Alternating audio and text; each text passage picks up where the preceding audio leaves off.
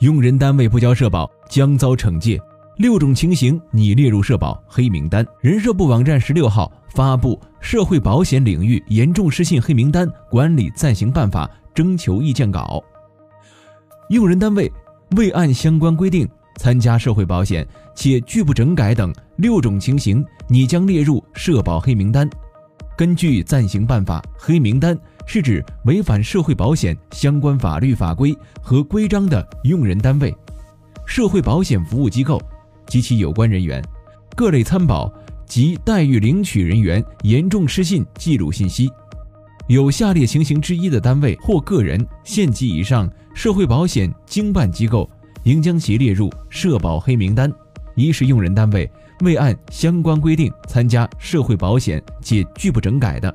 二。以欺诈、伪造证明材料或者其他手段参加申报社会保险和骗取社会保险待遇或社会保险基金支出的；三是非法获取、出售或变相交易社会保险个人权益数据的；四是社会保险服务机构违反服务协议或相关规定且拒不整改的；五是。负有偿还义务的用人单位及其法人代表或第三人，拒不偿还社会保险基金以先行支付工伤保险待遇的。六是法律、行政法规规定的其他情形。暂行办法指出，社保黑名单实行动态管理，纳入联合惩戒期限一般不超过五年。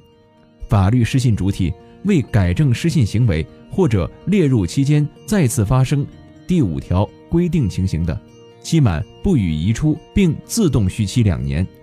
已移出社保黑名单的失信主体再次发生第五条规定情形的，列入社保黑名单期限为两年。暂行办法规定，各级社会保险经办机构应当按照有关规定，将社保黑名单信息纳入当地和全国信用信息共享平台，由相关部门在各自职责范围内。依据备忘录规定，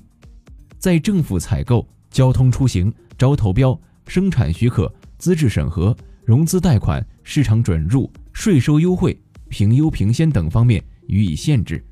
你单位给你交社保了吗？欢迎在评论区留下你的深评论。感谢收听本期节目，更多精彩敬请锁定热点 N 加一。